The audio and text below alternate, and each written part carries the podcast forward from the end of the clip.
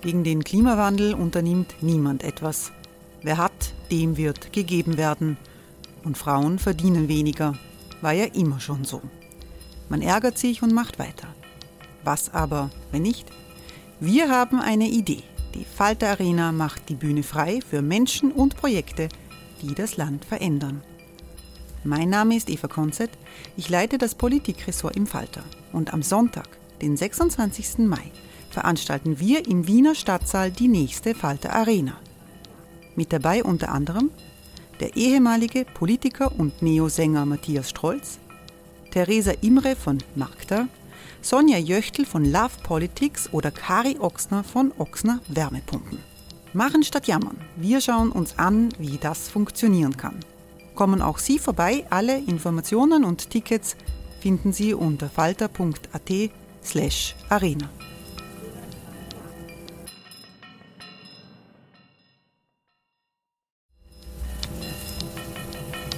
slash arena. Falter-Podcasts werden durch Werbung unterstützt. Das hilft bei der Finanzierung unseres journalistischen Angebots.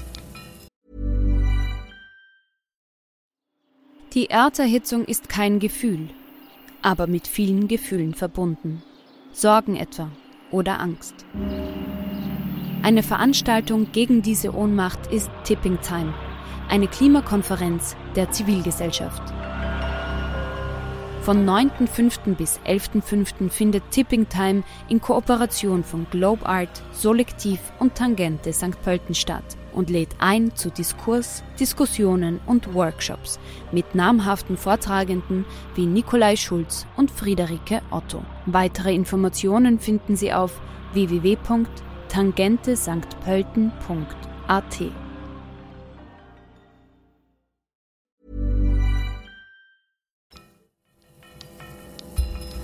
Falter Radio, der Podcast mit Raimund Löw. Sehr herzlich willkommen, meine Damen und Herren, im Falter Radio. Die Nachrichten sind unerfreulich mit Feiertagen im Lockdown. An der üblen Entwicklung der Pandemie in Europa und Amerika lässt sich leider nicht rütteln. Unsere Gesellschaften müssen gegensteuern, auch wenn das naturgemäß nicht allen gefällt. Gegensteuern, auch wenn die Stimmung sinkt, das besorgte der Satire-Podcast im Falter jede Woche. In der letzten Folge für heuer bastelt Florian Schäuber mit Wolfgang Sobotka Weihnachtskrippen für Novomatic und Viktor Orban und er empfiehlt Sebastian Kurz eine historische Weihnachtsansprache.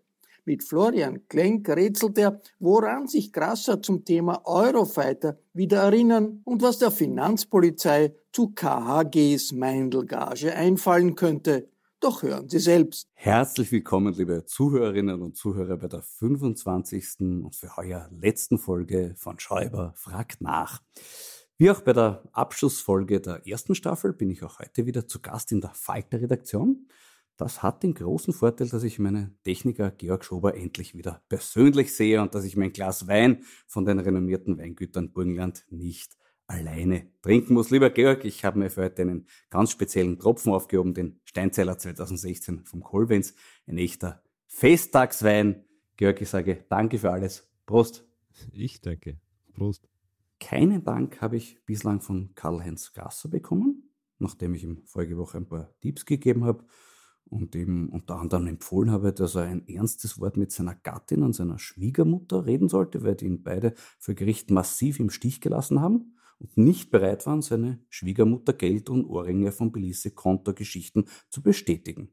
Ein klarer Fall von familiärer Hilfsverweigerung also, zu dem Grasser seltsamerweise auch in keinem seiner zahlreichen nach der erstinstanzlichen Verurteilung gegebenen Interviews befragt wurde. Das lag wiederum vielleicht daran, dass der einschlägige KHG-Fanjournalismus da schon ganz auf die Suche nach vermeintlichen Fehlleistungen der Richterin Marion Hohenecker konzentriert war. Der in dieser Hinsicht erschütterndste Fund gelang erwartungsgemäß dem Kurier, der exklusiv enthüllte, Hohenecker hätte mit penibler Verhandlungsführung Grasser, Maischberger und Co. geblendet da, da, da, da. Was für eine perfide Strategie. Durch korrektes Erledigen einer Aufgabe andere zu täuschen. Also das ist ein besonders raffinierter Trick, mit dem Arglose trügerisch in Sicherheit gewiegt werden. Umso wichtiger, dass kurz darauf Wolfgang Sobotka ein Zeichen gegen solche moralisch überladenen Formen von Amtsverständnis gesetzt hat. Seine Verhandlungsführung im Parlamentarischen Urschuss hat schon zuvor niemanden durch Seriosität und Korrektheit geblendet. Nun hat er im Gespräch auf dem Political Commercial Presentation Kanal OE24 TV endgültig für maximale Klarheit gesorgt. Sie kennen das Geschäft, fürs Inserat gibt's ein Gegengeschäft, oder? Hat er dort den Wolfgang Fellner gefragt. Als ernsthafte Frage wirkt es ungefähr so, als würde man bei einer Einladung in einem Zigarrenclub den Gastgeber fragen, ob Rauchen in diesen Räumlichkeiten erlaubt sei. Wolfgang Fellner hat jedenfalls mit seiner Antwort Ja, natürlich auch aufs Blenden verzichtet, woraufhin sich Sobotka in noch schonungsloserer Geständnisbereitschaft erging. Die vermutlich staunend vor den Bildschirmen versammelte Korruptionsstaatsanwaltschaft erfuhr Details über den Kauf heimischer Politik und Politiker durch den Automatenglücksspielkonzern Novomatic.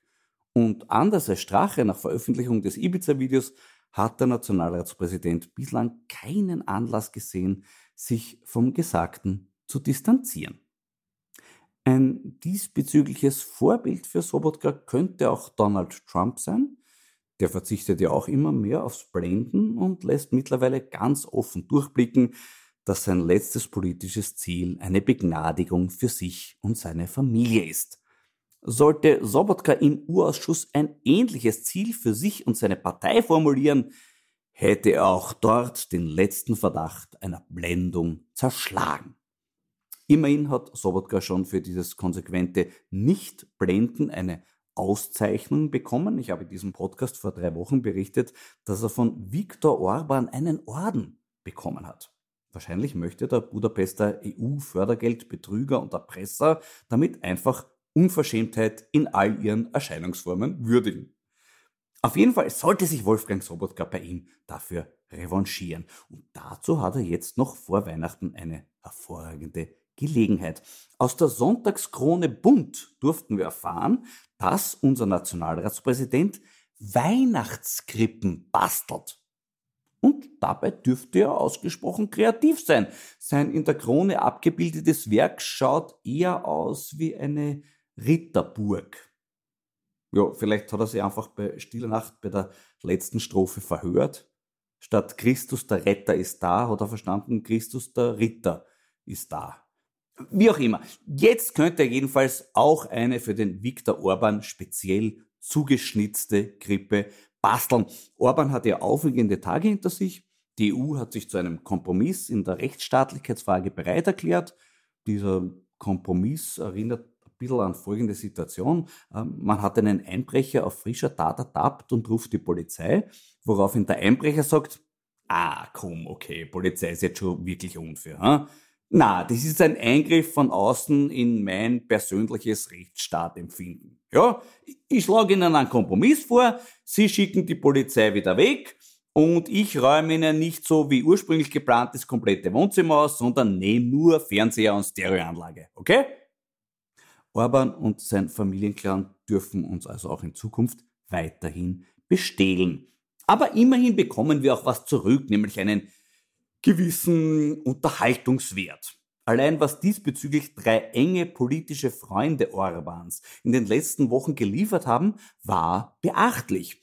Einer attestiert dem Vorsitzenden der Europäischen Volkspartei Gestapo-Methoden. Ein anderer meint, dass die Ungarn die neuen Juden sind und George Soros aus Europa eine Gaskammer gemacht hat. Und der dritte flüchtet vor der Polizei von einer homosexuellen Scheiß auf Corona-Orgie und hängt mit einem Rucksack voller Drogen nackt an einer Dachrinne. Und genau davon könnte sich jetzt der Wolfgang Sobotka für seine spezielle Orban-Krippe inspirieren lassen. Die darf natürlich nicht so ausschauen wie eine klassische Krippe. Die Darstellung einer ausländischen Flüchtlingsfamilie ist Orban und seinen Freunden nicht zumutbar. Das Thema Flucht und Erlöser kann man auch anders darstellen. Statt dem Stall zu Bethlehem eine Gestapo-Gaskammer zu Brüssel, von deren Dachrinne ein nur mit Vollbart und Drogenrucksack begleiteter Schutzsuchender in die Arme des Erlösers Viktor flüchtet.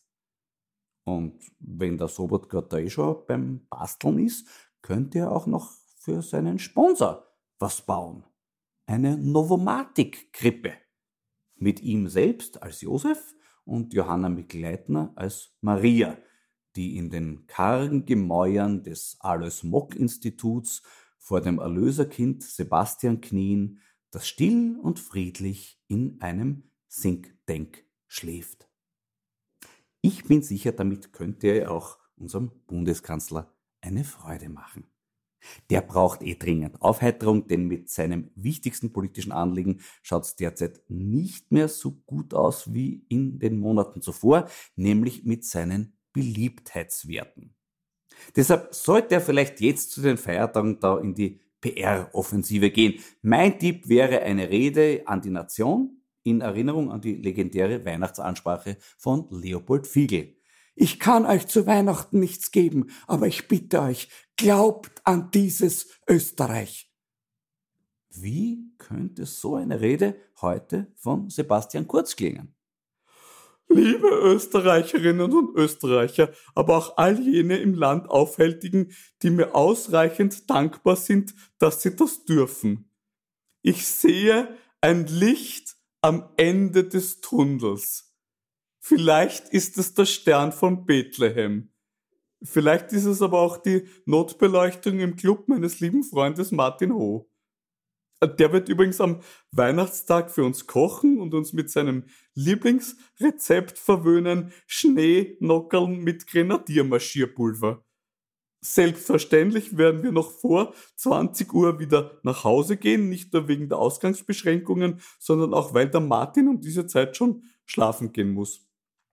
Abschließend rufe ich euch zu, ich kann euch zu Weihnachten nichts geben. Außer ihr seid Besitzer von Automaten Glücksspielsalons, dann kriegt ihr 20 Millionen Euro. Ich kann euch nur bitten, glaubt an dieses Österreich.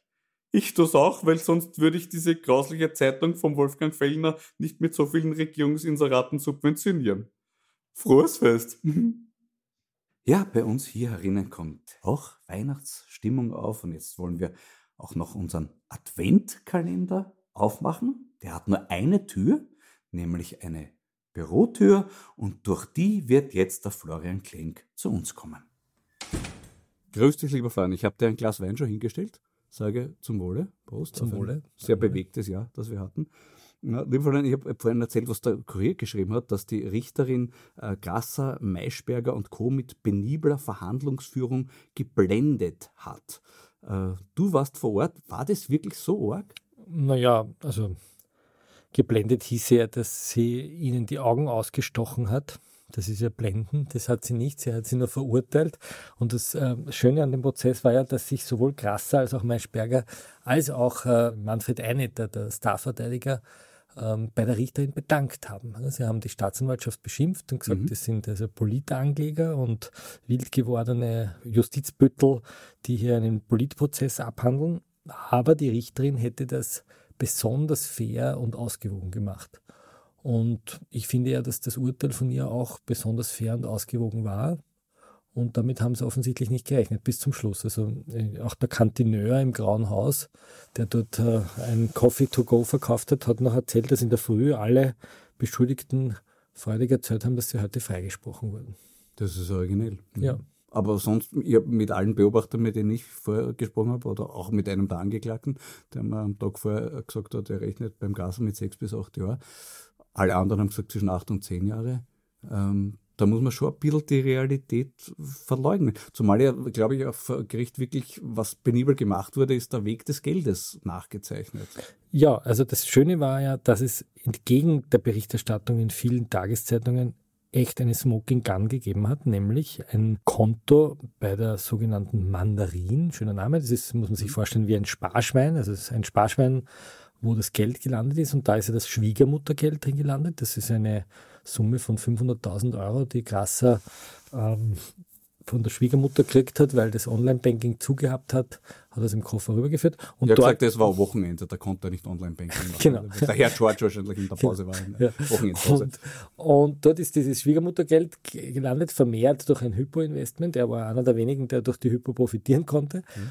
Und dort landete eben auch die Buwok-Provision. Und daher haben die Ermittler gesagt, ähm, das Geld hat sich dort vermischt und mit dem Geld, das wurde dann nach Belize geschickt auf ein Offshore-Konto und dort wurde mit dem Konto Ohrengel gekauft über 25.000 Euro und die Ohrengel hätte bezahlen sollen die Fiona.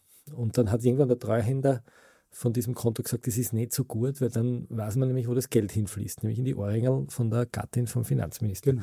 Und das war eigentlich eine Smoking Gun in der Anklage und jeder, der die Anklage gewissenhaft gelesen hat, hat gewusst, das wird nicht gut ausgehen. Nur Karl-Heinz Gasser war der Meinung, das ist alles nur eine Erfindung. Und spannenderweise haben das auch seine Anwälte zumindest in der Öffentlichkeit so gesagt und haben ihn darin bestärkt. Und jetzt ist er halt aufgewacht. Du, aber das ist doch gleich die nächste Frage. Wenn der so ist, wie der Karl-Heinz Gasser glaubt, dann hätte er doch zu Fiona gehen müssen und sagen, du, die glauben da was mit die Ohrringe, was komisches, bitte komm vor Gericht und klär das auf, wie das wirklich war. Warum ist die nicht gekommen? Es gibt zwei Möglichkeiten. Entweder wollte sie halt einfach nicht oder sie wollte dort halt nicht lügen und äh, sich nicht entschlagen. Auch die Schwiegermutter hat ihn ja übrigens ist ja nicht genau gekommen. So, ne? ja. Also die, die Familie hat ihm eher, sagen, das war genauso wie der Karl-Heinz. Die Familie hat ihn eher im Stich lassen.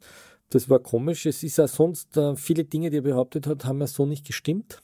Zuletzt ganz am Schluss, als die Plädoyers waren zum Beispiel, haben sie gesagt, dass ein Steuerberater von Maischberger hat ausgesagt, dass also der Karl-Heinz Gasser nach Ägypten geflogen ist. Ne? Und er hat so gesessen, nickend. Und da ist man aber drauf gekommen, nicht Karl-Heinz Gasser ist nach Ägypten geflogen, zu einem wichtigen Termin, wo es darum ging, dass Beweise gefälscht wurden, sondern Karl Gasser. Mhm. Und das ist der Papa. Ja?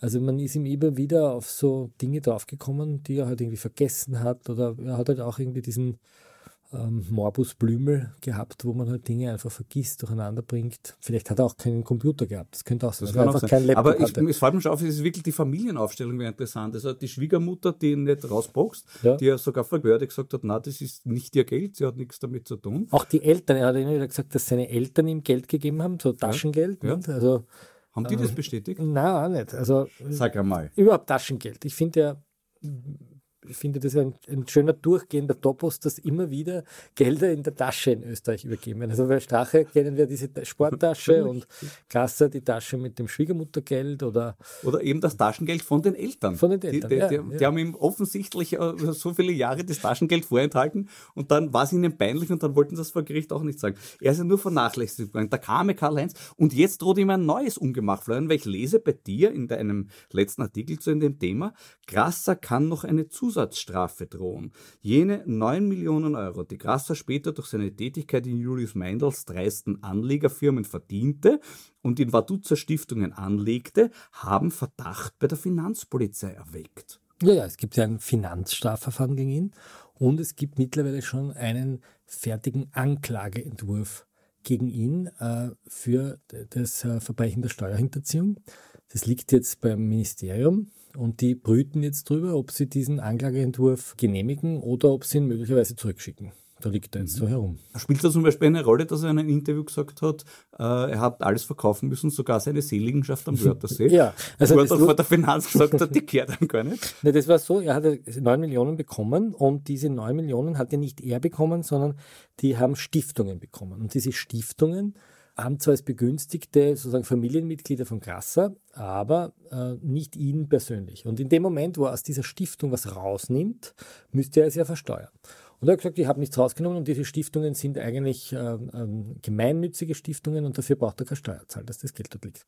Und jetzt ist man aber draufgekommen, dass diese Stiftungen sich Liegenschaften gemietet, gekauft, ich weiß es nicht mehr so ganz im Detail haben, in denen zufälligerweise auch die Grassers gewohnt haben. Die haben das dann irgendwie gemietet von diesen Stiftungen. Airbnb vielleicht oder so? Ja, so, Art, äh, ja, so, so Mieten oder sind halt immer so Zufälligkeiten. Vorbeikommen einfach durch diese genau. Herbergsuche, gerade zu Weihnachten aktuell Genau, da hat er dieses schöne, dieses schöne Haus am Wörthersee gehabt und, und, er hat halt immer gesagt, das ist nicht mein Haus, das gehört der Stiftung und das haben wir gemietet. Ne? Ja.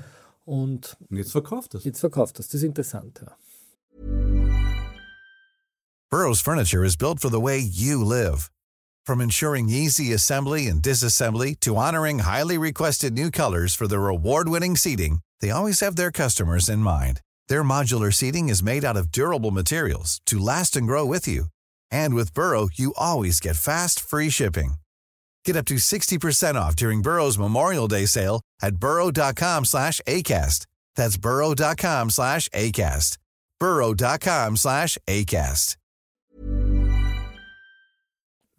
Zauberei. Du, vielleicht ist er einfach auch ein bisschen verwirrt. Da habe ich gleich meine, meine nächste Frage zu dem Thema. Jetzt hat er eine bevorstehende Auszeit, äh, kommt auf ihn zu. Die, sowas eignet sich ja dazu, schon vergessen geglaubte Erinnerungen aufzufrischen. Glaubst du, dass ihm zum Beispiel zum Thema Eurofighter noch was einfallen könnte?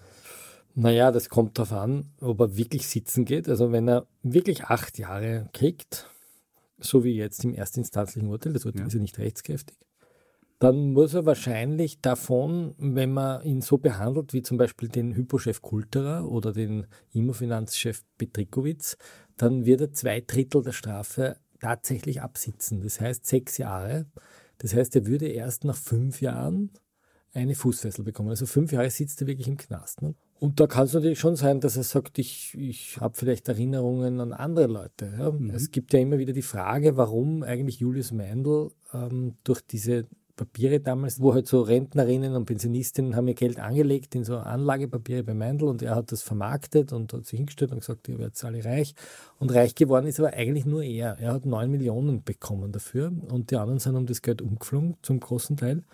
Und es war immer die Frage, warum gibt der Julius Meindl, der jetzt nicht gerade für seine Großzügigkeit bekannt wurde, dem Karl-Heinz Gasser neun Millionen? Mhm. Da hat es immer wieder sozusagen Gerüchte gegeben oder Hinweise, ob dieses Geld nicht vielleicht einen anderen Titel hatte. Das ist nie bewiesen worden, aber es ist vielleicht eine Möglichkeit für ihn auch hier einmal zu erzählen, wie das gelaufen ist. Also das könnte noch interessant sein. Es könnte mir viel noch einfallen, zum Beispiel auch diese Novomatic-Geschichte. Novomatic hat seinerzeit zwei Millionen Euro an Maischberger gezahlt, etwa die Hälfte des Geldes floss ohne erkennbare Gegenleistung. Dafür gab es enorme Barabhebungen Maischbergers und zugleich übereinstimmende Einzahlungen auf ein Konto, das die Polizei krasser zurechnet. Glaubst könnte ihm da auch noch was einfallen? Ich glaube, dass das zufällige Kontenbewegungen sind. Also man hat hohe Barbeträge bei Maischberger abgehoben. Mhm. Unter Umständen, dass hohe Barbeträge gleichzeitig bei Grasser eingeflossen sind, halte ich für einen reinen Zufall. Also nur ein Schelm würde hier irgendwie über Korruption denken. Das ist so wie in der Physik einfach so kommunizierende Gefäße. Ne? Mhm. Ja, Quantenverschränkungen. Genau. Ja. Und, und das Verfahren ist eingestellt worden mit einer abenteuerlichen Begründung, nämlich man hat gesagt, die Bestechung Grassers, also das ganze Geld ist ja geflossen zu einem Zeitpunkt, dass Grasser im Parlament sich äh, am, am Abend ganz schnell und flink dafür eingesetzt hat, dass das Glücksspielmonopol fällt. Und seine damaligen ÖVP-Kollegen, Stummvoll hieß der eine mhm. und der andere hieß Ikrat, die Abgeordneten, die haben sich wahnsinnig aufgeregt und haben gesagt, das ist also völlig ungewöhnlich, was er da macht, dass er da mitten in der Nacht eine Gesetzesänderung versucht durchzupeitschen. Und es stand eben hier der Verdacht im Raum, dass vielleicht hier jemand sozusagen Interessen einer Glücksspielfirma befördert hat und dass vielleicht die zwei Millionen, die der Herr Maischberger da bekommen hat und für die er nur für eine Million Leistung erbracht hat, dass das vielleicht eine Bestechungszahlung war. Und das konnte man aber dem Grasser nicht nachweisen. Vor allem deshalb nicht, weil dieses liberale Glücksspielgesetz nicht gekommen ist. Es ist unter anderem deshalb nicht bekommen, weil die andere Seite, nämlich die Casino Austria, auch bestochen hat. Die haben nämlich BZÖ, äh, BZÖ bestochen, dafür ist der Peter Westendahl ins Gefängnis gegangen. Also beide Seiten haben da offensichtlich Druck gemacht. Und die Untreue der Novomatic konnte man auch nicht nachweisen, weil man gesagt hat, es gibt in der Novomatic nur einen Aktionär, das ist der berühmte Professor Graf, und der ist äh, nicht geschädigt, der fühlt sich nicht geschädigt. Der sagt, mir ist kein Schaden erwachsen und daher ist das Verfahren eingestellt worden. Das ist schon faszinierend. Es gibt ja dazu auch noch eine Aussage aus einer polizeilichen Einvernahme vom Hochecker, wo der von einem Treffen 2007 spricht, Walter Meschberger, der damalige Novomatic-Boss Wohlfahrt, der Hochecker und der Krasser. Ja, und in diesem Rahmen wurde vorgeschlagen, Grasser als Lobbyist für Novomatic in Brüssel zu verpflichten. Und darauf hat der Wohlfahrt damals gesagt, nein, das sei keine gute Idee, wenn Grasser nach außen hin sichtbar für Novomatic tätig wird. Kann es sein, dass der Karl-Heinz Grasser für Novomatic tätig war, ohne es gemerkt zu haben? Naja, er war ja für viele Leute tätig, ohne es gemerkt zu haben. Ne? Da ist er immer wieder beschenkt worden, ohne dass er es bemerkt hat. Das hat ja angefangen 2003 wo ihm die Industriellenvereinigung ähm, nach heutigem Geld ungefähr fast 500.000 Euro gegeben hat. Damals waren es 280.000, aber nach heutiger Kaufkraft rund 500.000 für seine Homepage. KHG Die war sehr gut. Die war sehr schön, man hat das schon wieder fast vergessen. Er war ja zu Zeiten, dass es noch kein Social Media gab, schon im Netz sehr präsent. Absolut, Er hat dann gekriegt zum Beispiel einen, also seine damalige Freundin hat sich einbaut mit einem Porsche Cayenne. Der war eine Laie eines Nennonkels, der dann zufälligerweise in Aufsichtsrat der Bundespensionskasse äh, gelandet ist. Der Hilfiger-Anzug, die Reise auf die Seychellen, immer wieder mal so, so kleine Einladungen nach Monaco. Also er ist immer wieder sozusagen ähm, Glückskind ein. Glückskind Ja, ja. und hat es gar nicht gemerkt, dass er das Geschenk kriegt. Er wollte sicher auch alles bezahlen und hat halt einfach nicht daran gedacht. Ja. Bleiben wir noch kurz beim Thema Geschenke. In dem Fall war es vielleicht ein Geschenk von Novomatic, weil das ist ja auch durchaus möglich. Wie wir seit heuer wissen, hat äh, der Herr Graf ganz, ganz viele Leute beschenkt, der Chef von Novomatic. Jetzt frage ich mich die ganze Zeit, was, was sagt denn die Finanzpolizei eigentlich dazu? Ja, die Finanz sagt einmal, das ist ein bisschen komisch, dass ein Eigentümer einer Glücksspielfirma seinen Vorständen, die sich nicht einmal direkt zu ihm durchwählen konnten, sondern sogar zu Weihnachten nur über die Sekretärin kommunizieren durften, aus freundschaftlicher Verbundenheit Millionen Geschenke macht. Das könnte sein, dass das einfach ein Lohnbestandteil war und haben jetzt das Finanzverfahren eröffnet. Aber es ist noch viel spannender, weil es hat zum Beispiel auch eine Frau, die heißt Helga Riedel, die hat auch ein paar Millionen gekriegt. Also eine wissen wir sicher, vielleicht sogar mehr.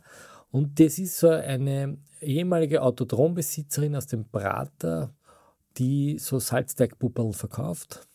Und die hat unglaublich viel Geld gekriegt. Na, das ist ja boomendes Gewerbe, Salzteigpuppen. Ja, wir sind jetzt so in einer Biedermeierzeit und ich habe mir gefragt, warum kriegt die so viel Geld vom Herrn Graf? Und dann habe ich ein bisschen nachgeschaut und bin draufgekommen, sie hat einen Ehemann, der heißt, ich glaube, Ernst Riedl, ist ein sozialdemokratischer Wirtschaftskammerfunktionär, der auch Chef war vom sogenannten Spielapparatebeirat. Und der Spielapparatebeirat war dafür zuständig, in der Stadt Wien ein Gutachten vorzulegen, ob die Automaten der Novomatik dem Glücksspielgesetz entsprechen. Und das sind so rund 4000 Automaten zur Genehmigung eingereicht worden. Und der Herr Riedl hat äh, diese Automaten nicht überprüft. Also Nämlich genau- wirklich nicht. nicht Nämlich, da muss man etwas null. zu sagen. Es waren von den vier, über 4000 hat er nicht wenig oder kaum welche, sondern gar keinen. Gar keinen einzigen. Ja. Keinen einzigen. Und äh, dann ist er aber in die Sitzungen gegangen von dem Beirat und hat so wahnsinnig viel Gutachten mitgehabt von Glücksspielgutachtern, die alle von der Novomatik beschäftigt waren. Und die haben gesagt, die Automaten sind alle okay, sind super. Und daraufhin hat der Glücksspielautomatenbeirat gesagt, die können wir genehmigen. Und so sind diese Automaten genehmigt worden und haben Zehntausenden Menschen das Geld aus der Tasche gezogen. Und der oberste Gerichtshof hat aber vor einigen Jahren festgestellt, dass diese Automaten in Wirklichkeit illegales Glücksspiel sind. Und daher musste die Novomatik an einzelne Spieler das Geld wieder zurückzahlen. Was jetzt laufend passiert. Es gibt Genau, laufend Prozesse, wo Spieler sechsstellige Summen zurückkriegen. So, und jetzt könnte man die Frage stellen, ob vielleicht die Schenkung an die Frau Riedl gar nicht wegen die Salzteigpuppel war, sondern ähm, Ja, ja. was einem so einfallen Was dazu. einfallen kann, ja. interessant. Ja. Sag, das muss ich auch noch fragen. Mir ist nicht wirklich was dazu eingefallen. Es wäre lauter Sachen für die Korruptionsstaatsanwaltschaft. Die wird aber akut geschwächt. Die Frau Christina Jilek wurde abberufen, also macht da nicht mehr weiter. Äh, wo, wo haben die ermittelt? Dieser, diese kleine Causa Ibiza-Affäre, glaube ich, heißt das. Ah, da das ist ist die- diese, okay. da geht es um diese Videofalle. Das ist ja ein Angriff gewesen ausländischer Geheimdienste gegen den armen Vizekanzler. Sie hat auch in der Casino-Affäre ermittelt und in der Schredder-Affäre. Also lauter so kleine Nicht so wichtig. nicht so wichtig. Ja. Man muss wissen, da gab es vier Staatsanwälte in der Wirtschafts- und Korruptionsstaatsanwaltschaft. Ähm, ursprünglich wollten die den Eurofighter-Akt machen und dann sind sie ziemlich angegangen worden von der, ähm, schau, jetzt ruft schon wer an, das ist wahrscheinlich schon. Ist die erste Intervention. Möglicherweise ist es jetzt die Korruptionsstaatsanwaltschaft. Ja. Na, eher die Staatsanwaltschaft bei uns, glaube ich. Ist, äh, ja. Also, warte mal, Entschuldigung. Wir nehmen gerade einen Podcast auf. Ja, danke. Ciao. Also diese Frau Jilek, die hat ja drei so relativ ähm, uninteressante Fälle, ähm, nämlich die Ibiza-Affäre, die Casino-Affäre und die Schredder-Affäre. Das sind aber Nebenstränge, oder? sind ein paar Nebenstränge zu, zum Alois Mock Institut. also die untersucht das, also Alois Mock Institut untersucht sie auch.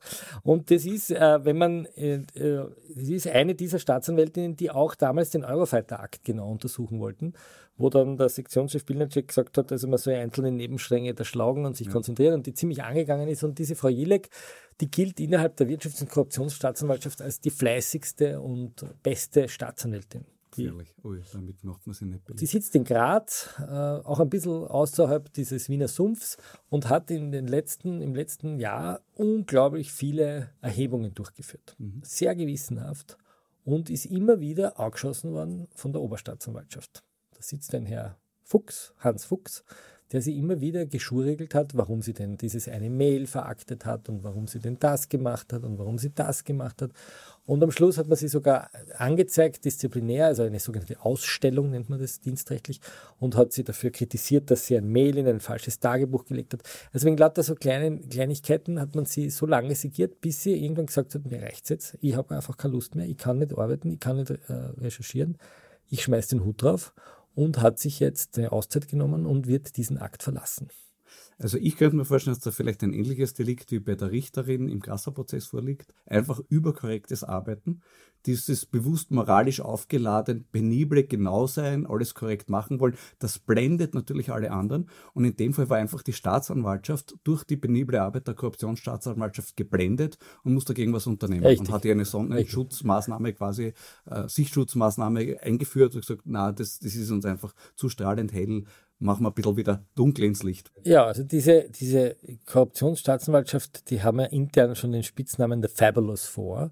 Das sind vier Staatsanwälte, die sich einfach erdreistet haben, innerhalb von wenigen Monaten die ganzen Chats von Heinz-Christian Strache oder vom ähm, Chef der österreichischen Bundesbeteiligungsagentur, dem Herrn äh, Schmidt, auszuwerten und auch sozusagen zu vernetzen und den Verdacht der Bestechung und des Amtsmissbrauchs auszusprechen.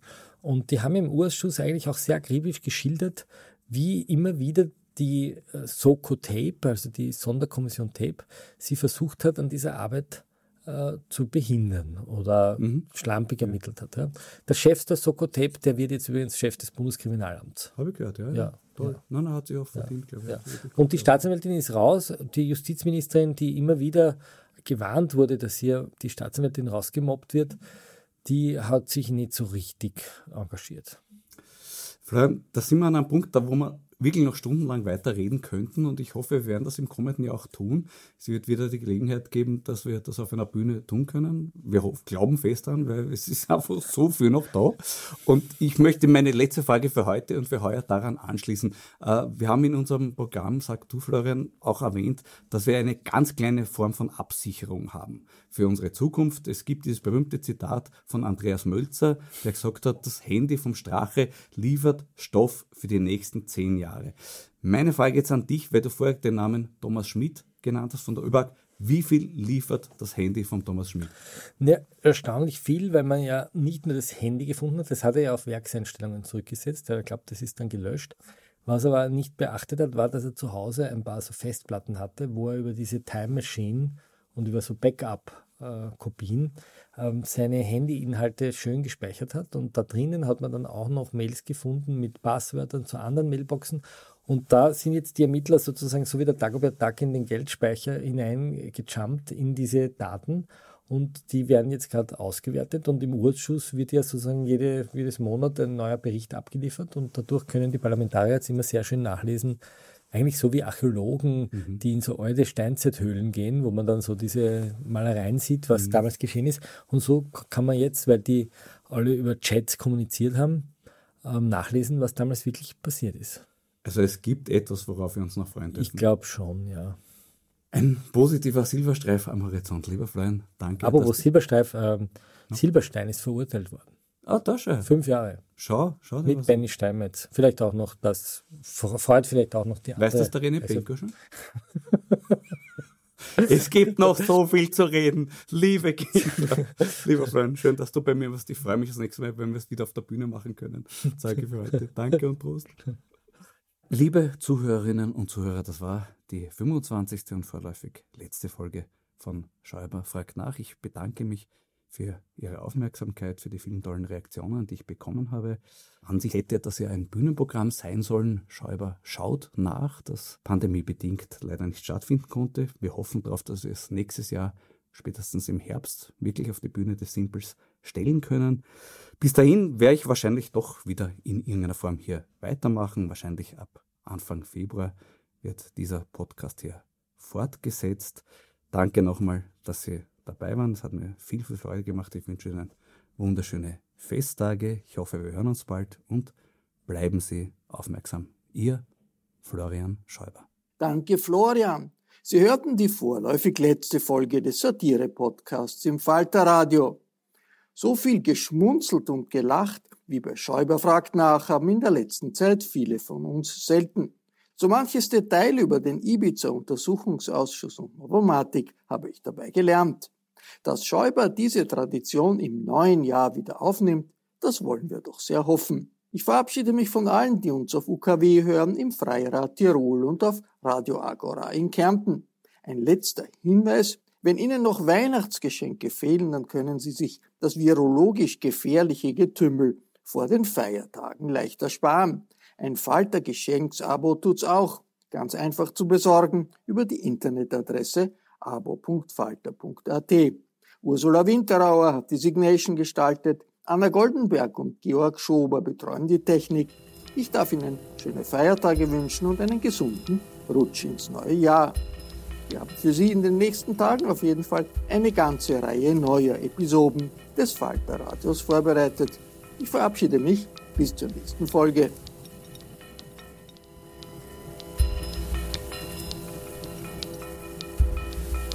Sie hörten das Falterradio, den Podcast mit Raimund Löw.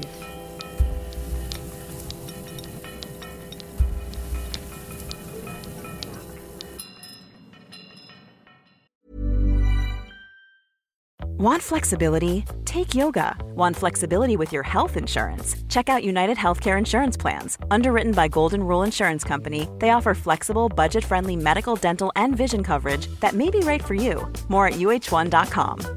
Planning for your next trip? Elevate your travel style with Quince. Quince has all the jet setting essentials you'll want for your next getaway, like European linen, premium luggage options, buttery soft Italian leather bags, and so much more and is all priced at 50 to 80% less than similar brands.